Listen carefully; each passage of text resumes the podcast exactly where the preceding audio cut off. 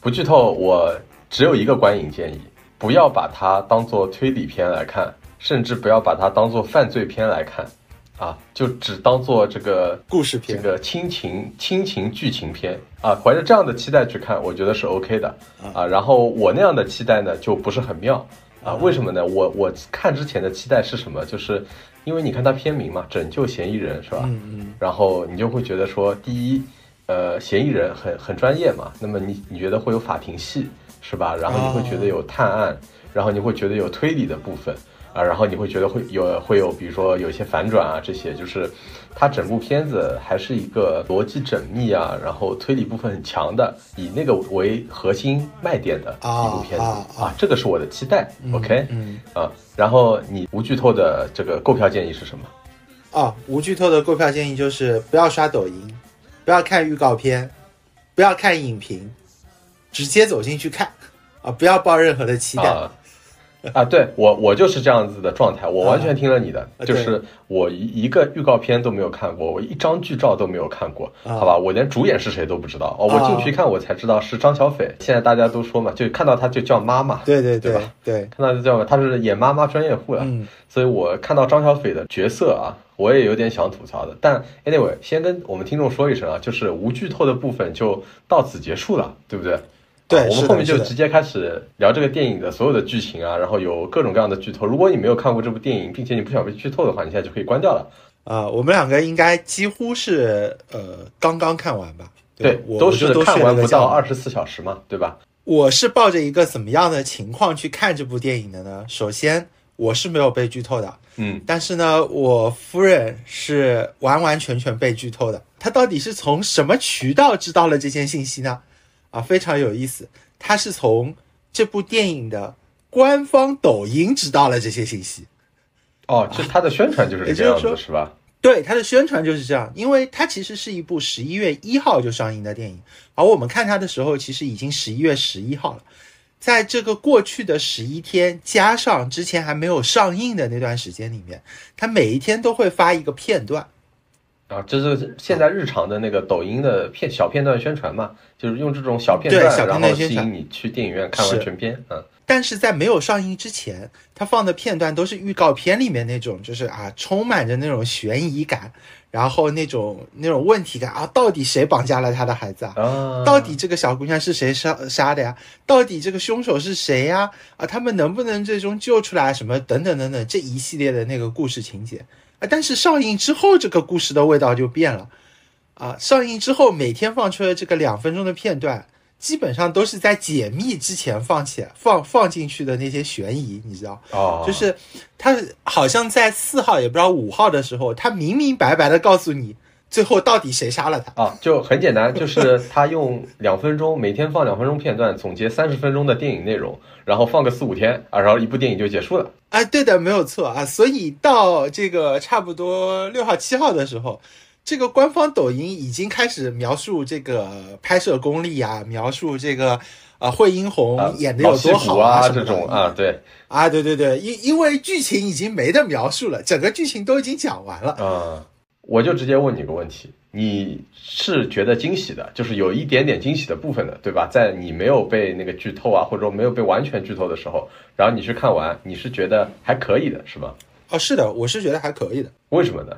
因为我我先说明我的态度啊，就是我是觉得，嗯，怎么说呢，不太行啊，不太行。然后我跟你说一个有趣的有趣的点啊，因为我是在这个温哥华看这部片子嘛，嗯，呃，我也很惊喜，就说他为什么会在这里上映啊啊。然后呢，看完之后呢，有一个外外国的老头，嗯，拦住我们啊，然后跟我们说啊，你你们这个片子。真牛逼啊！你们这个中国的片子真牛逼。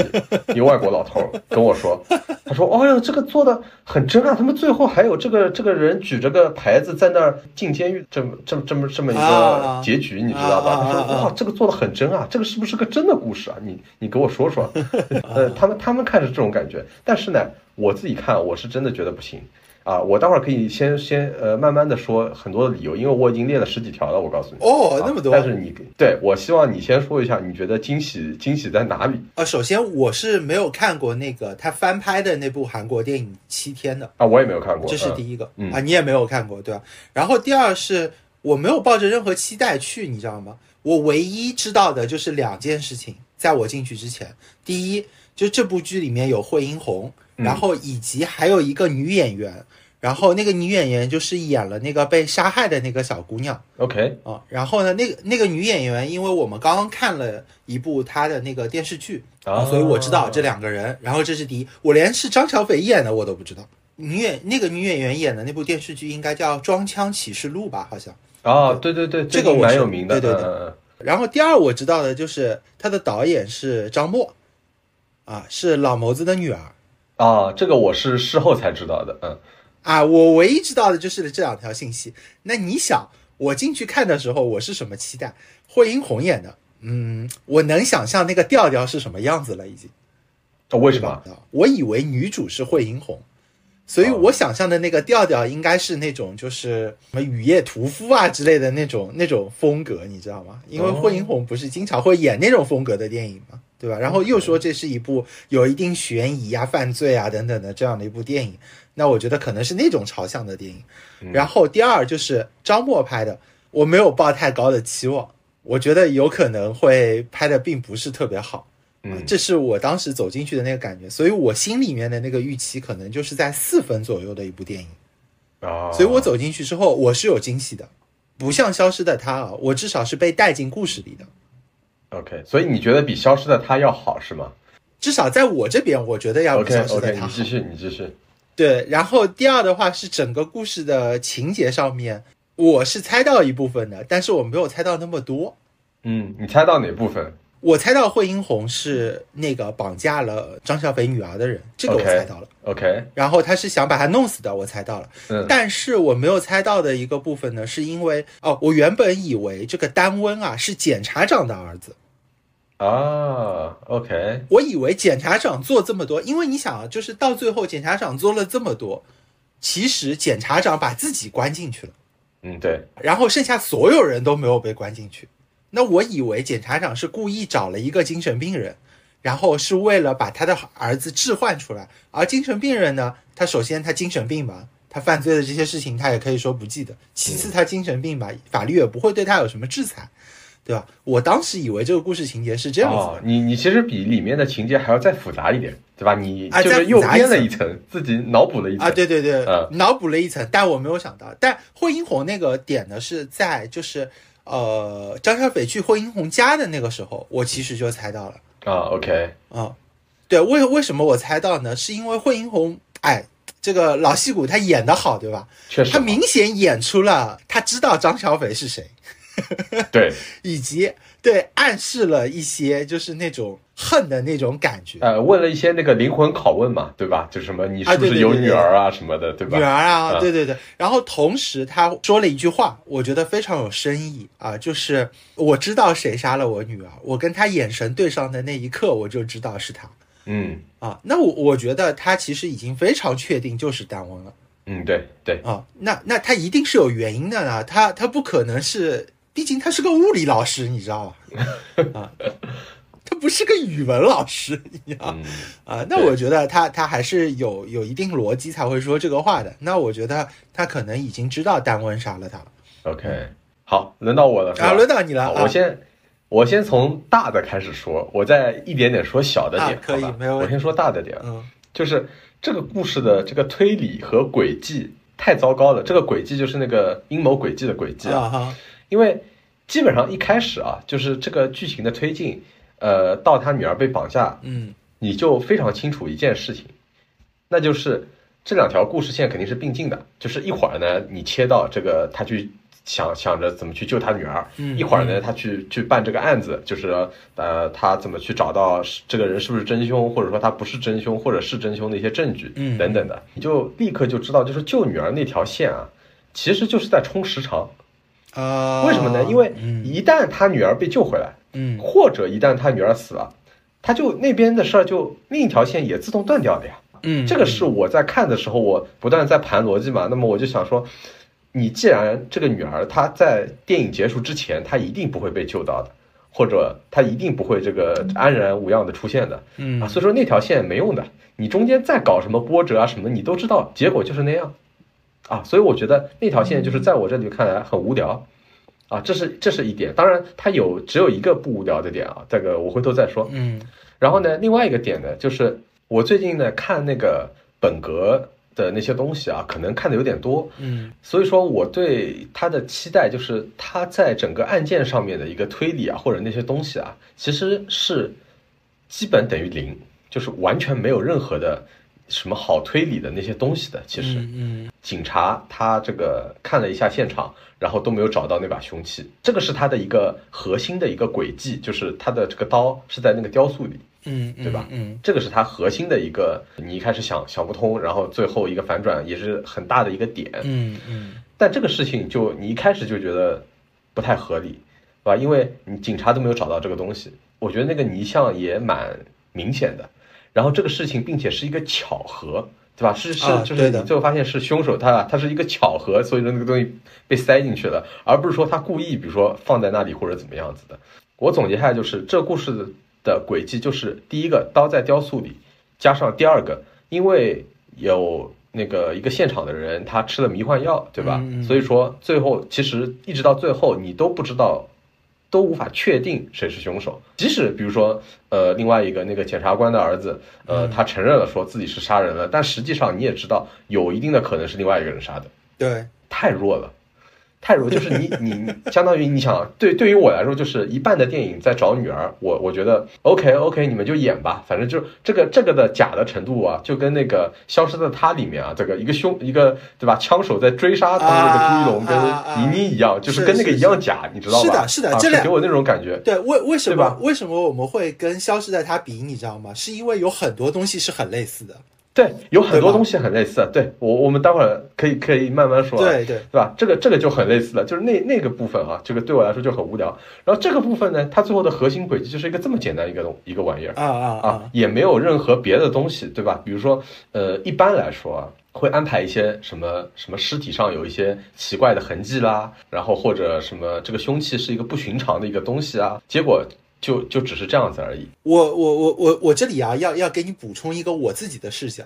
就我看这个电影的时候，我是这样觉得的：，就是抓找女儿的那条线，我是明确知道她是找不到的，对吧？这个我我的逻辑跟你是一样的。但同时，我觉得这条线铺排的唯一理由，就是为了让张小斐这个角色真的能够去帮丹温翻案。就说他已经处于那样一个绝，就是那样的一个状态里面，他就真的能为端恩去翻案了。不然的话，他作为一个律师，他真的找到了，他也就不会那么卖力去帮他翻案嘛，对吧？不睡觉啊什么的，这样去搞这个事情。我觉得他找女儿这个时长控制的还好，他至少在第三天还是第二天的时候。嗯，已经找女儿这件事情就结束了嘛？他已经失败了嘛？他也不再去纠结谁谁谁去找了他女儿，对吧？他没有把这件事情继续铺排到第五天，那我觉得确实是有点长了。这是第一，我我自己的那个视角。然后第二个视角就是你说的这个核心轨迹啊等等这个部分，这个部分呢，呃，我的逻辑是这样的，就是你记得这个里面那个警察有一句话说。你现在就是已经走进你自己的逻辑里了，你觉得他不是杀人凶手，所以你用所有的证据来证明他不是杀人凶手。嗯哼，你反过来看张小斐做的这些事情，以及你刚才说的这些点，其实是一致的。比如说他尸体上有没有痕迹，除了那些二十七刀吧那些刀伤之外，他其实是有被殴打的痕迹的，就是有有两片淤青的。嗯哼，然后。那个张小斐理解这个淤青就是因为家暴，但其实到底他也没说出来这淤青到底是因为什么，对吧？就说我并不是说他缺少这些东西，嗯，我只说就是首先我我们从这个你从编剧啊一开始，比如说这个电影还没拍啊，编剧是吧？然后当然我们知道它是有原著的，但是呃，我们假设它没有原著，好吧？嗯，然后呢，你就会发现你把张小斐这个角色换成一个比如说正义感很强的律师。或者什么的啊哈，呃，这个故事可以继续这样进行下去吗？完全没有问题，是吧？就比如说，啊我懂你意思了啊。就一开一一开始，比如说有呃，你你把他说成正义感很强的律师，然后呢，他发现就说可能有一个嫌犯，他是一个高官的这个私生子，所以说包庇了他。那么他是不是为了司法公正啊？我要去奋斗一下，是吧？我把命搭上去，或者说这个我做很多这个出格的事情啊，都是可以接受的，是吧？那么。于是你就会发现，女儿那条线它有它有什么用呢？就是就是这种感觉。然后呢，你又发现就是说，在剩下一半，就是他探案啊，他那个去找证据的这一部分里面，你最后的剥剥掉所有的东西，这个核它就是一个这么简单的一个玩意儿啊，然后就很失望啊。这个是这个是第一点啊。嗯。然后我们再说另外一点大的，就是这个结局。嗯嗯嗯。这个结局就是说怎么说呢？我真是无法理解。就是说，首先坏人本来就。就他本来就已经恶有恶报，就这个电影没有发生，张小斐没有没有出这些事情的话，啊，然后这个坏人本来要去死了，啊啊，最后呢，他就是先先断了个腿，是吧？就是这个体体会了一下肉体的一些痛苦，然后再再去死了。但是呢，另外一边啊，女主把职业生涯搭进去了，惠英红直接把命搭进去了，啊，对，啊，是吧？并且这个电影的利益是什么？是这个妈妈无私的奉献，妈妈对。那个子女无私的奉献，是的，那这个就是叫无私的奉献吗？就是必须就说，呃，坏人本来也能被绳之以法，但是你就必须就是妈妈把这个职业生涯搭进去，把命搭进去，啊，然后这个就叫无私的奉献。我们不不去讨论这个利益，对不对？这个利益肯定是想法肯定是好的，对吧？嗯。但是你最后导向的这个结果就是，呃，妈妈的这个你这个表现方式很有问题，你懂吗？啊，是的，因为是这样，就是我我。在看完之后，我仔细去看了他的那个原著，就那个七天的那个剧情，《拯救嫌疑人》这部剧里面有很多的细节，其实跟那个七天是一模一样的。他真的应该说是完完全全的一个翻拍，对。但是七天的那个故事呢，它的那个背景是在韩国嘛？对，对吧？它是一部韩国的电影，韩国的死刑它是绞刑，就是呃吊死。那部戏里面，呃，他妈妈的这个角色呢，是因为。呃，他觉得那个杀人犯捅了他女儿一刀，所以他女儿死了。他觉得说，如果直接把他绞刑的话，不够痛苦。OK，啊，对，所以呢，他要先给他生的希望，把他救出来，然后把他放火烧死，因为他觉得烧死是最痛苦的那种死亡的方式，因为你能感受到全身所有的皮肤在被灼烧。你刚才说的其实很重要的一个点，就是你说这个点特别好，就是说让我觉得说，如果编剧最后按照你刚才说的那样去做，嗯，那我可以接受这件事情。对呀，我觉得这个点是的。你说你说的是什么呢？他的动机不是说要让他死的更痛苦，嗯，而是说要让他先有生的希望，再有死的痛苦。对。对对吧？对，我觉得这个点就跟这个只是让他感受这个痛苦的死亡是完全不一样的。对，你明白吗？对，是的，那个才叫真正的绝望。是 OK，如果他把这一点就说，因为其实你说只是剧作上一两句台词的话，嗯嗯，那么我觉得这个完全可以办到的。但是如他没有这样做，所以说你其实刚才说那个点，如果真的加进去的话，我觉得直接这个分数我可以我可以抬零点五分啊，可以可以可以。这里呢，反正我们已经说到。惠英红了，我觉得还得是惠英红老师啊啊啊！好的，但是怎么说呢？就是惠，因为因为是惠英红老师，所以你他一出场你就觉得呃不一般啊！对对对对对，就就就是那种感觉，并且并且大家都说嘛，其实我我觉得自身也感觉得到，就是他在跟他不在，这个演技完全是两档。嗯嗯嗯，啊，的确是这个样子，对吧？你演技确实是非常非常的厉害。OK，但是呢，也因为惠英红老师演的太好了。你就会知道他他不会这么简单的，你知道吧？就是这个就跟什么呢？以前以前我记得看一部电视剧啊，就是那个白敬亭就讲时间轮回的那个电视剧啊，然后叫开端开端开端。然后呢，里里面不是有个演员，他演一个大巴司机嘛？嗯，对。因为那个演员太有名气，嗯，所以说。就是这个大巴司机在前大概五六集里面都是默默无闻的，没有什么镜头的。但是大家一看是这个演员演的，大家就知道说他后面一定有重要的戏份啊。就相当于只要是只要你在演员表里看到这个演员，或者说只要你看到这个演员在演这个角色，你就已经被剧透了。对，所以啊，所以你看啊，这部电影它虽然是一部犯罪这个嫌疑悬疑的这样一部电影，对吧？但是它其实从头开始，它就没有埋下这个犯罪悬疑的这样的一颗种子。假设说你今天走进那个电影院，看到海报也好，看到那个前面的那个片头也好，对吧？你看惠英红老师前面写着友情出演，啊，你会不会就觉得啊，他就真的有可能啊，办完葬礼在那边那个法庭上面出现两个镜头就结束了，就再也没有他的事情了啊？有可能的，你会稍微好一点，对吧？对。还有一个我觉得剧情上不合理的，就是你真的从那个惠英红那个角色的角度去想啊，嗯嗯嗯，他一开始只知道这个嫌疑人他杀了这个他女儿嘛，嗯嗯，他只知道这件事情，他只确定这件事情，嗯，但是后来呢，他又知道了，就比如说在法庭上面这么一出，是吧？嗯，他知道了说，哎，有一个另外一个人在场，嗯，另外一个人给自己女儿吃了致幻剂，嗯，啊，另外一个人最后在现场啥也没做，然后还还把自己女儿给抛尸了或者什么的，嗯嗯，是不是？另外一个你也你也得去关照一下呢，就是啊，是的，是的，是的，你你 你不应该先去想着说，哎，我是不是要去干掉那个嗑药的小子呢？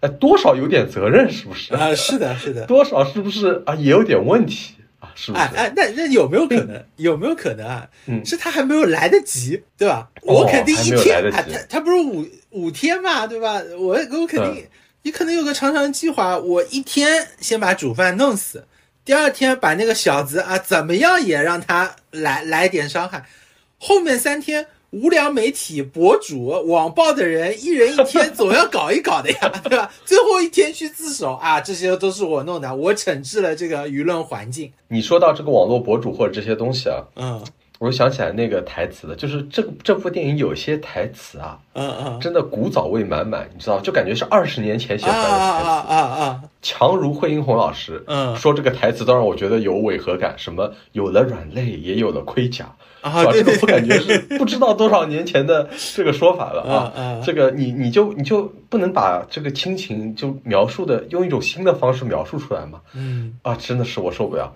然后还有还有后面就是法庭上最后最后又要来一段是吧？必须要补一段是吧？每个人都把这个女孩杀死了两次，嗯嗯，就这种，嗯你明显看得出来他用意的嘛，就是最后他可以剪到抖音电影里面去，他可以剪到抖音两分钟里面去，对大家一看啊，这个呃女性的污名化，对吧？就是这种东西啊，渲染起这样的情绪，他觉得可能剪到抖音的片段里对票房有好处，你很清楚知道他这个目的是什么，嗯，然后最后在电影里的效果就是非常非常的突兀。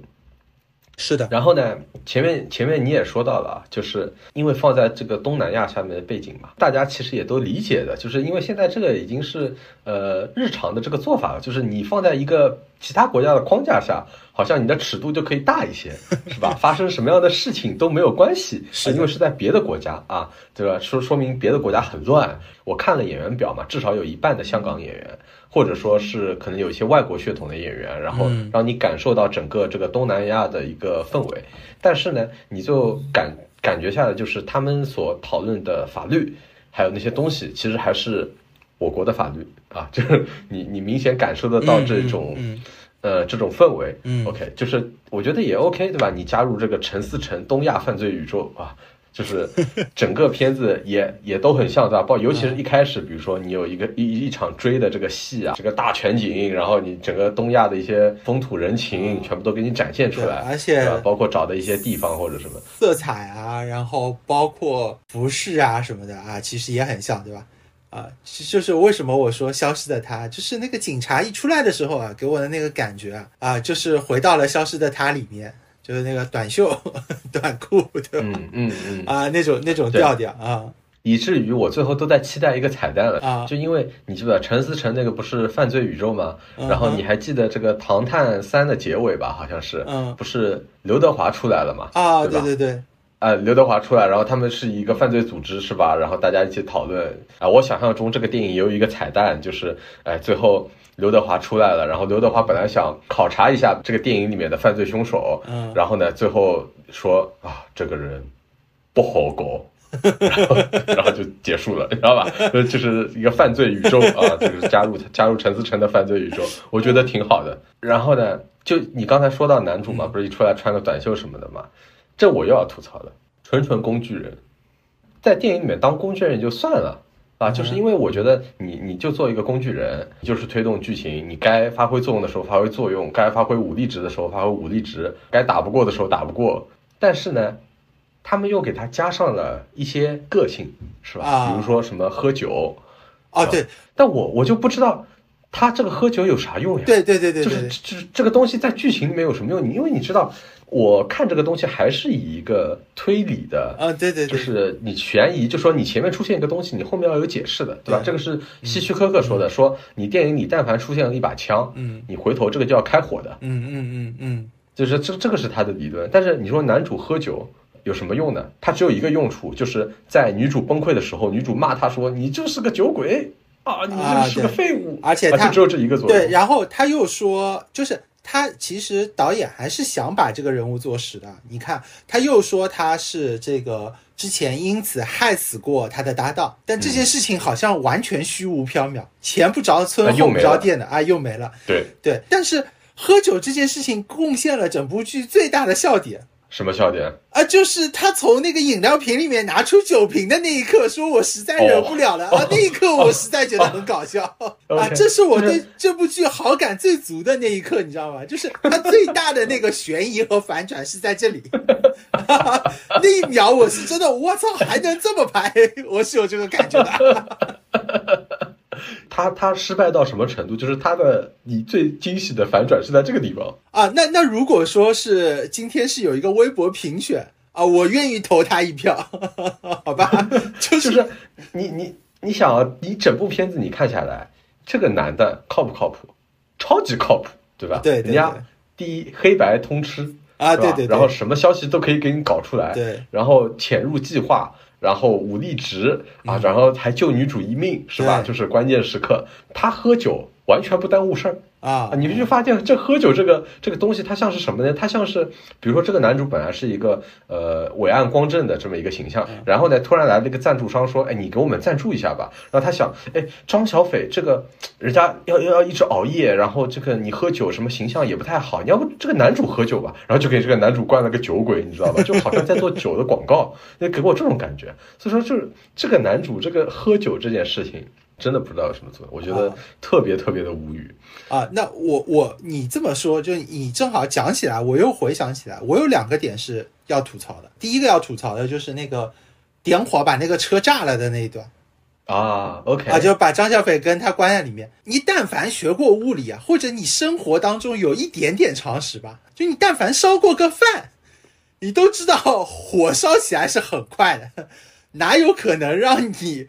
就自己花那么长的时间，啊，这个我觉得是有一点荒唐的。这个这个完全我就有一种就是消失在它里面那个那段追逐戏的那个感觉，就有点大可不必的那个感觉。OK，这个太长了，这个这个就自己这个时间，我感觉你煮煮一壶水你都能烧开，车居然还没有来得及爆炸。第二个我觉得有点呃要吐槽的点就是最后惠英红老师的死啊，这个我我觉得我是有一点不舒服的。我觉得何必呢？为什么一定要让他死呢？这个就涉及到，就是我觉得他整个导演啊，或或者说编剧吧，我也不知道是哪一哪一边出了问题啊。就是他在这部电影里面很喜欢写这种你已经知道结局，但是他强行就是要搞点悬疑，然后让你觉得说啊这个事情很紧张，但是你大家都知道结果没有变化的东西啊，就很简单，比如说一开始女儿。对吧？被绑架，我前面已经说过了，对吧？你知道既定结局的，就是结结尾之前他都不可能放出来。嗯。然后第二个，就比如说你刚才说的那个火烧，因为电影还没有结束嘛，你不可能让反派赢的嘛，对吧？那么这个时候他们肯定要逃出来的。所以说你不管那个东西，你你搞得多么的紧张刺激或者什么，大家都知道结果的。啊，这个就跟那个追车戏是一模一样的意思嘛，就是大家都知道这两个人不会在这儿死的，所以说呢，呃，你不管营造怎样的紧张刺激的氛围，都达不到那个效果。然后第三个是什么呢？就是那个法庭戏，嗯，因为法庭戏呢，你知道他一定会赢的，嗯，你你都不用想，因为他这个人出现在那儿，然后呢，并且呢，呃，我觉得他那个暗示之前挺明显，就是他把那个。雕刻凶器啊，其实已经啊，对对，其实已经藏起来了嘛，对对对吧？就是给给那个反派的不是真的凶器嘛，这个我觉得大家注意看的话，肯定都知道发现这件事情了。那么你就想到说他在庭上肯定会赢的啊，然后他在庭上必定是会会会揭露一些事情，比如说把那个有点神经病的那个儿子，对吧，给他抓过来，然后让他在庭上怎么怎么样，然后那个呃政府的高官最后也被暴露或者怎么样，你都知道这个结果的。然后这段戏他还是就是就这样拍出来，就是他很喜欢，就是说你已经知道结局了，但是他还是要把这段戏拍给你看，嗯啊，然后拍的呢也没有什么新意，你没有没有任何的怎么说呢一个爽点，你知道吧？就是有时候比如说，因为大家都知道嘛，可好人大概率会赢的，那么他会把这个戏拍的怎么说呢？就是就你会有一点爽点啊，但是这个就没有爽点啊，所以说就是。他又没有做到结局惊喜，然后又没有做到过程满意。我还想说什么？就是这个女生啊，就是这个被害者啊，嗯嗯嗯，这个什么运气，就是男朋友是神经病，然后养条狗，狗死了，狗经常去的宠物店 里面也有神经病，还让他碰到了这个神经病兽性大发的那天晚上，啊，是吧？就是怎么说呢？我觉得这个电影它的。利益也有点不纯，就是好像他会给人就是说，你当然年轻女孩，当然你必须就说呃要注意安全是吧？就是比如晚上锁好门啊或者什么的，对。但是就好像就说这里面出现的男的有什么正常人吗？啊，好像没有，我感觉就是还有酒鬼，对吧？连男连连男主都是酒鬼，私生子的父亲。对对对，酒鬼。然后你又联系到酒鬼，可能跟那个神经病有点像的。那个神经病他又不是嗑药嘛，喝酒跟嗑药，对吧？这个你俩联系到一起，是吧？然后那个再加上这个凶手，呃，还有那个什么坏坏的爸爸，对吧？人家混混上去了，但是人很坏，是吧？然后还有那个警察什么的，就。没有没没没有一个正常的男的，没有一个好的男的。我觉得他多少有一点点，就是怎么说呢？他在鼓鼓吹这个性别对立的那种感觉，并且他把就说后来行凶的那段场面，就是完全都拍出来了。啊，对，那个也不知道，那个那个我也不知道，就是因为据那个演员所说，他说他拍那个被被打的那个场面拍了七天还是五天，我忘了，就这几天，OK，每一天他都在被打。反复的就是这样被打，然后一直拍到最后一天，这个导演说啊，可以了，这个你你这段戏已经拍完了，他就抑郁了，他走不出来了，因为他天天被打啊，而且他是真的被打，真的被打，呃，真的被打，嗯，蛮蛮惨的啊，对，但是呢，这个拍出来这一段呢，我觉得也有一点，有一点不适，啊，对，有一点不适，有一点不适，是有一点不适的，就是。这个谜团其实你不揭晓，其实也无所谓了。是啊，对吧？因为他没有谜团，你知道吧？他没有谜团，对对对，就他不需要揭晓。对你只要你只要告诉他，就是这个是是他杀掉的就行了啊，你懂吗？啊，所以说，嗯，就我觉得放了那段录音就够了，你知道吧？啊，我我有一点这个感觉，那段那段录音就很够了。我觉得，或者反正就有，其实有很多种处理的方式，更更好的处理的方式。那他偏偏就是，呃，他要拍七天，是吧？然后把这把把演员都打抑郁了，然后呢，这个最后呈现出来这样让人不适的这么一个片段啊，也不知道为什么。并且啊，我记得原来的那个电影，嗯，就是七天，嗯，它里面好像是没有那个证据确凿的留言的，啊啊啊，好像是没有的。嗯，我觉得很关键，为什么呢？就是。假设啊，我们再来延伸一下，我们两个现在，我我觉得我们俩特别喜欢当编剧，你知道吗？就是比如说你先看一个本子，然后我们给它改一改，是吧？那怎么怎么怎么改这个东西呢？就是要是没有这段留言，就是然后你再考虑到说另外一个人，他比如说他有虐狗的倾向，对吧？然后他有虐动物的倾向，他有这种暴力倾向，但是呢，其实你永远都无法确定谁是真凶。对不对？嗯，就是你说实话，我们从这个第三者的角度去看啊，你不论是剧里的人还是我们的观众，其实你都只要没有这段留言，你就无法 one hundred percent 确定说那个凶手是谁。当然，除了那把刀啊，你你你有刀的话，那又不一样，是吧？嗯，但是没如果没有那把刀的话，你无法确定。那么。嗯，其实这个就是一个谜团。然后呢，但是比如说，呃，惠英红她还是会这个义无反顾的去杀他认定的凶手。然后呢，这种这件事情你就会觉得你去解读的层次就特别多。然后你可以站的，就是你你可能会支持某一方，然后你可以站的这个选择特别多。啊，有的人会会会非常理解妈妈，他会觉得说说妈妈想的应该就是对的，因为妈妈是真的真，因为它里面有一句台词嘛，就说你只要看过他的眼睛，你就知道他一定是凶手，嗯，对吧？这个惠英红她惠英作为妈妈说出来的，那么我觉得这个就很强有力，这个好像会更加增加那个这个惠英红那边复仇的一个重量，嗯，和他的对就是那种使命吧，我觉得，因为你无法确定那个真凶，你是一件很绝望的事情，然后你再去复仇他。所以说，就是他没有选择，他只能那样子去复仇的。如果是这么搞的话，好像会更有更有趣一点，就是这个电影的利益会更深一点啊。然后，但但但现在就是，呃，对吧？就是把命搭上，然后最后换了结局，跟原来是一样的啊，也不知道中间干了什么。然后，爱狗爱狗人士被有有一点点被污名化了，爱狗人士 是的，是的，是的啊。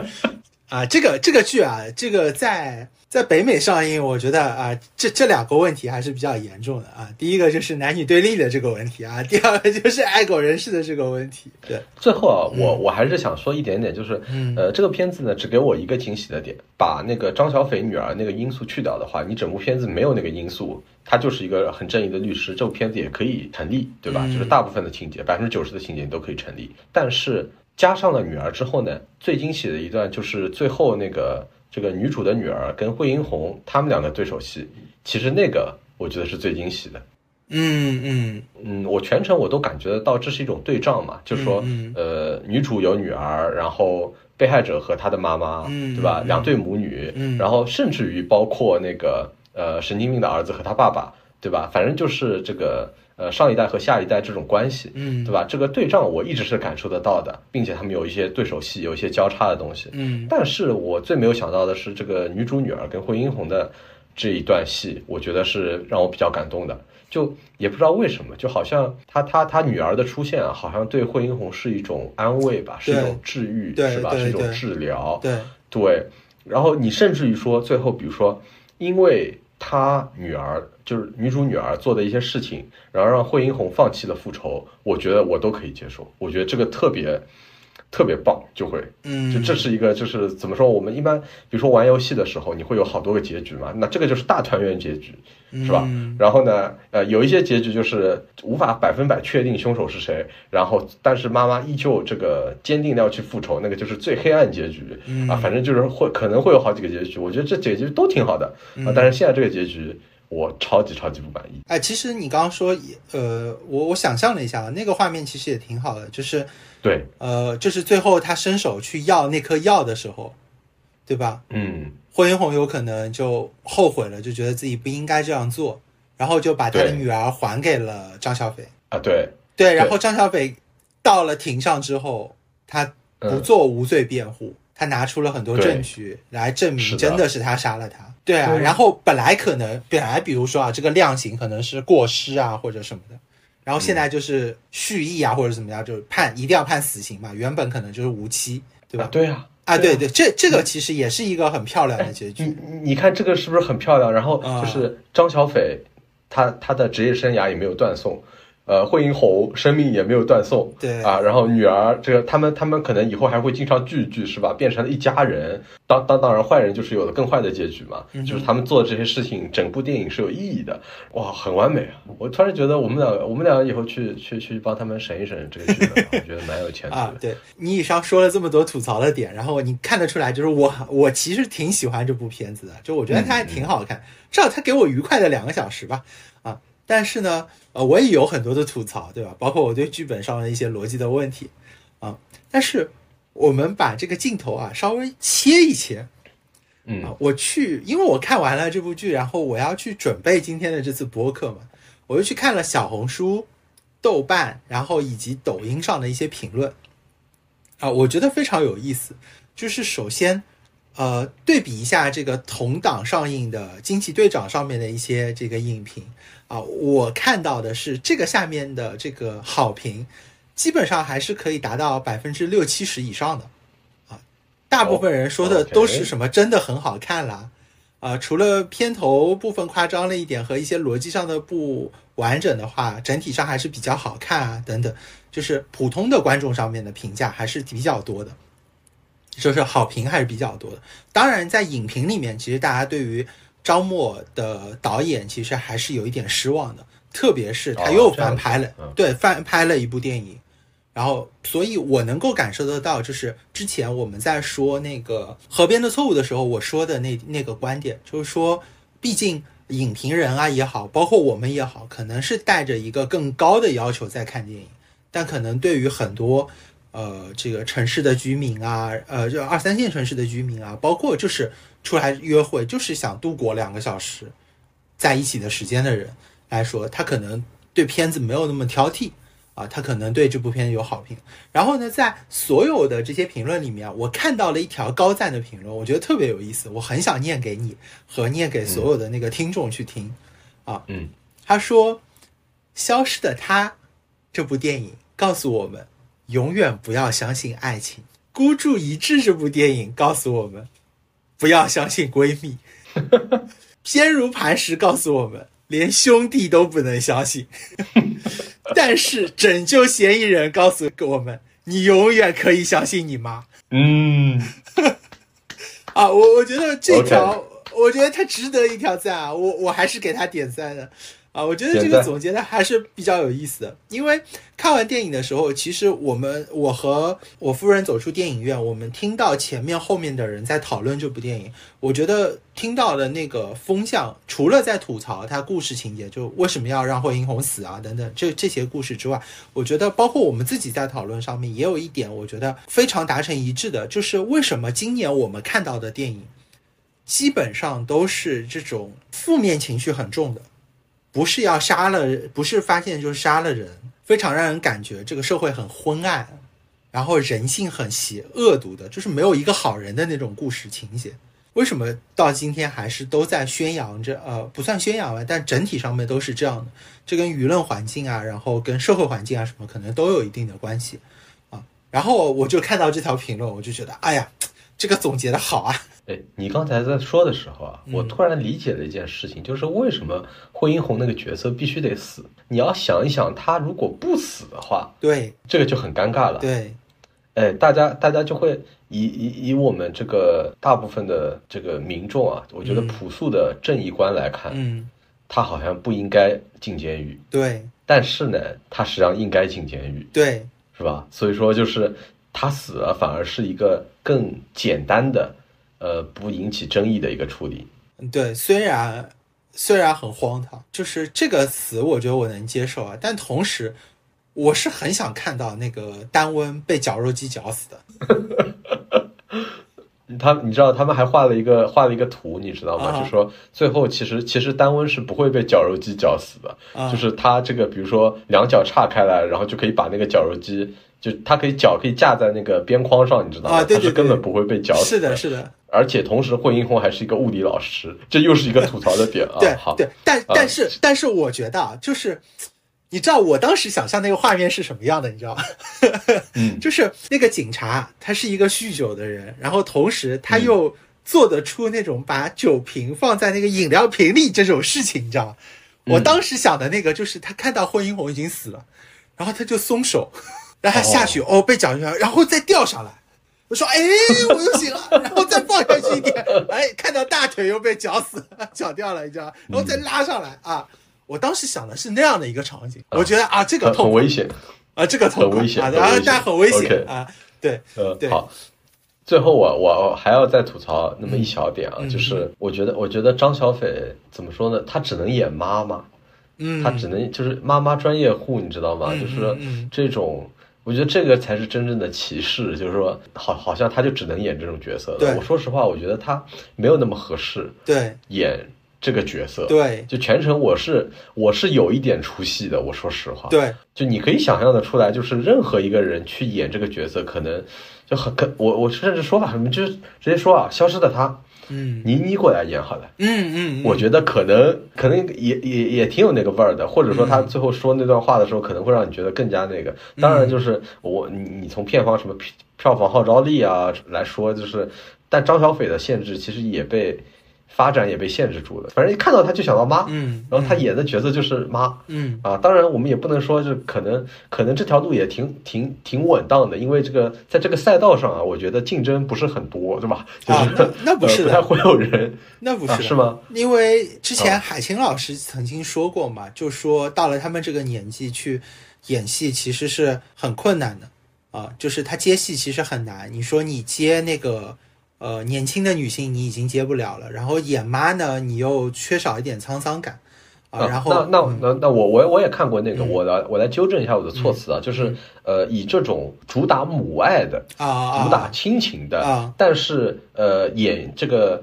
整个的主角又比较年轻的，就因为我们一般啊，比如说你主打亲情都比较老了，嗯，对吧？就是呃，可能四五十岁朝上的这种年龄，他去演那种这个已经比较老的老人啊，那种，比如说桃姐啊，就是他那个刘德华那个演的那个电影《桃姐》，就那种的感觉的。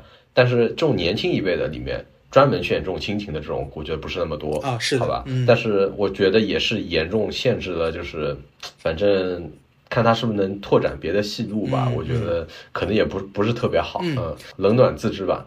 嗯，你说到这里，其实我就想到了一件事情。我原本是打算播客开头讲的，你知道吧？我把这件事儿给忘了啊。你说，就是你有没有注意这部剧里面有一个演员啊？就是那个丹温，丹温的那个演员，他叫洪俊佳。OK，这个演员我他出来的，因为我是个脸盲嘛，就众所周知我是个脸盲。我出来的时候我就觉得这哎这人很熟，但是我又想不起来这人是谁，我就问了我老婆，然后呢我老婆就跟我说啊这个演员是演过《人世间》，我说哦对对对对，他演过《人世间》，但我还是觉得不对呀，这个这个演员形象好像不是在《人世间》这部剧里面我被立下的，嗯，啊我总觉得我心中有一颗影子。然后呢，我就打开手机。我其实看电影时候一般是不看手机的，但是我那一刻就打开手机，然后呢，我就去查。我一查，我发现，哦，对他演过那个《巡回检查组》里面的黄四海。OK，我就知道啊，这个人是个坏人。OK，对对，就这个这个人的形象，我就觉得啊，他一定是个坏人嘛，因为。你知道，就是他往往所有剧里面他演的都是个坏人，你知道吗？OK OK，我觉得 OK，他是个坏人。我觉得他演蛮好。然后我觉得他也蛮好对，是演的挺好的，这是演的挺好的。然后我们再回到那个巡回检查组里面，黄四海这个形象就是个富二代，但同时他又是个坏人，所以我才说，我以为他在那个这部剧里面，他才是检察官的儿子，你知道吧？我以为这个剧情是能串上的啊。哦，OK OK，我们以后都可以专门讨论一下，就是说这个演员和他以往演过的形象会影响这个他在某一个剧里面的给人的观感。嗯，对对对对，是的。前面其实已经说了很多了，包括张小斐，然后包括某一个演员出来的时候，你就知道他后面有戏，就这种事情。好，那我们今天差不多就聊到这儿。其实我们今天都没有报过我们播客的名字，没有放过任何的广告。那这里稍微广告一下吧。如果你喜欢罗恩下降的频道的话，呃，欢迎把我们的播客分享给你的朋友听，这会对我们非常重要。今天的播客就到此为止，谢谢大家的收听，再见，再见。